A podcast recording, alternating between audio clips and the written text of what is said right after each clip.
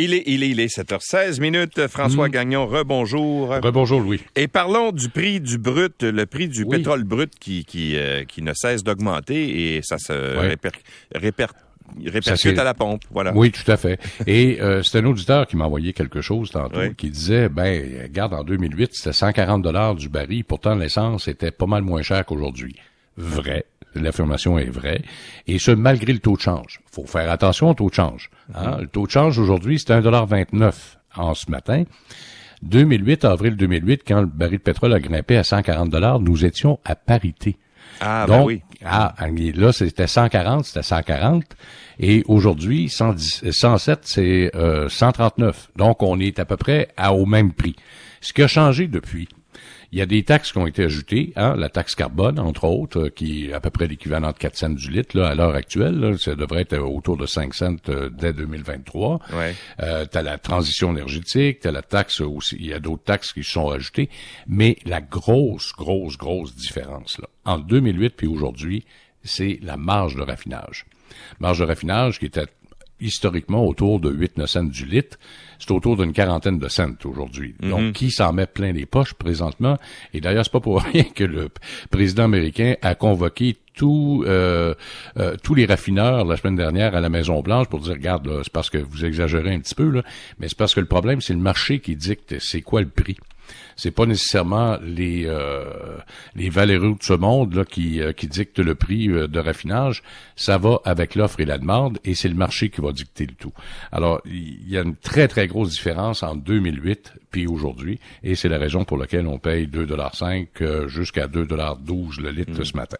Et sans compter les taxes aussi. euh, Ben oui, ben les taxes ont augmenté. les taxes augmentent, puis euh, plus, Ben oui. euh, plus le, le baril coûte. En fait, plus le, le- le litre est cher, ben, plus on paye Ouais. de taxes. Et le problème qu'il y a, c'est qu'il y a beaucoup de politiciens qui disent, ben là, faudrait baisser les taxes. Regarde, aux États-Unis, euh, Biden a dit, euh, faut baisser la taxe fédérale de 18 cents pendant une couple de mois. Là.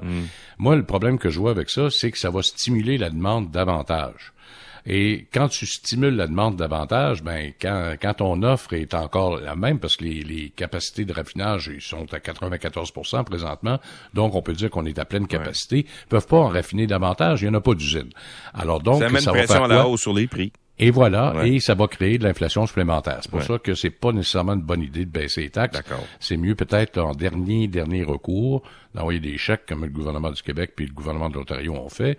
Et euh, puis euh, c'est aux citoyens de moduler euh, justement ce fameux chèque-là en fonction des besoins qu'ils ont. La confiance des Canadiens envers la Banque du Canada diminue grâce à certains politiciens. Écoute, tu sais, quand tu euh, lances en plein débat, moi, je vais congédier Tiff McLean, le, le, le- le- le- directeur général de la Banque du Canada, euh, parce que je trouve qu'il fait pas sa job, puis Ouais. qu'il contrôle pas l'inflation, etc. Garde, ça a une influence, et particulièrement dans l'Ouest canadien. Et là, le nouveau sondage... Tu, tu parles de Pierre Poilièvre. euh, ben là, je voulais pas le nommer, mais on va le nommer. Euh, la semaine passée, Angus Reid a publié un sondage démontrant qu'il y a 41 des Canadiens qui n'ont plus confiance en la Banque du Canada pour ramener justement le taux d'inflation entre 2 et 3% Je pense qu'il va falloir qu'on parle à nos auditeurs pendant tout l'été, comment ça fonctionne exactement l'inflation. Il y en a une portion que tu contrôles, puis une portion que tu contrôles pas. La guerre en Ukraine, on n'est pas capable de la contrôler, euh, même s'il y a des restrictions. Euh, les chaînes d'approvisionnement qui sont toujours perturbées, on n'est pas capable de contrôler ça. Et l'autre chose que nous, on peut contrôler, par contre, c'est notre demande. Ouais. Parce qu'on alimente l'inflation par de l'inflation. Alors, si tu as de l'argent de disponible et que tu continues de dépenser, parce que la semaine passée, on- je, je regardais encore dans les magasins, ça n'a pas de bon sens, les gens magasinent puis ils dépensent. Il y a des fois, je, je me demande où les gens prennent leur argent, mais, tu sais, ils dépensent. Alors qu'on le veuille ou pas, on l'a vu au mois d'avril, là, euh, le- le- le- l'essence a grimpé de 3% sur un mois et on a vu une augmentation de volume de 5,4% L'essence à deux piastres, donc, moi, mon dire à moi, est pas cher. Tu sais, Ouais. Les gens ont continué d'en acheter pareil. Donc, il y a 59% des électeurs du Parti conservateur et 86% du Parti populaire, donc de Bernier, qui ont déclaré ne plus avoir confiance à la Banque du Canada. Alors, qu'est-ce qui s'est passé exactement? Ben, tu le vois, il y a un clivage politique même au niveau de la Banque du Canada. Et pour euh, les libéraux, ben, c'est 69% qui disent euh, qu'ils ont pleine confiance en ce que la Banque du Canada va faire au cours des prochains mois. Et pour le NPD, c'était autour de 47% Ça, c'était effectué pas il y a trois mois, c'était effectué il y a deux semaines, mm. à peine. Et là, mais, souviens-toi qu'aux États-Unis, quand Donald Trump là, mm-hmm. il, regardait les taux d'intérêt, puis il, trouvait toujours que la Fed faisait un mauvais travail, puis il menaçait de congédier le président de la Fed. On dirait, quand, quand, la situation économique va pas à ton goût, tu blâmes la Fed.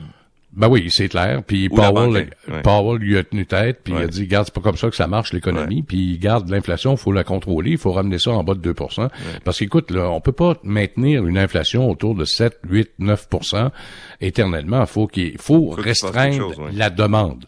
Et la seule façon de restreindre la demande, c'est de hausser les taux d'intérêt. C'est bien plate pour beaucoup de familles parce que je dis que euh, la théorie est la suivante, c'est que oui, en haussant les taux d'intérêt, il y en a plusieurs qui vont souffrir. Ça, c'est clair. Regarde, si tu as des hypothèques de 350, 400 000 à payer et que tu retrouves un renouvellement à 6, 7% euh, de taux d'intérêt, c'est sûr que ton, ton paiement mensuel va grimper de 5, 6, 700 dollars par mois.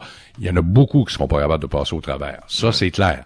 Mais pour restreindre la demande, il faut hausser les taux d'intérêt et non pas baisser les taxes puis baisser les impôts. Monsieur Gagnon, merci beaucoup. On se reparle euh, demain. À demain. Au revoir.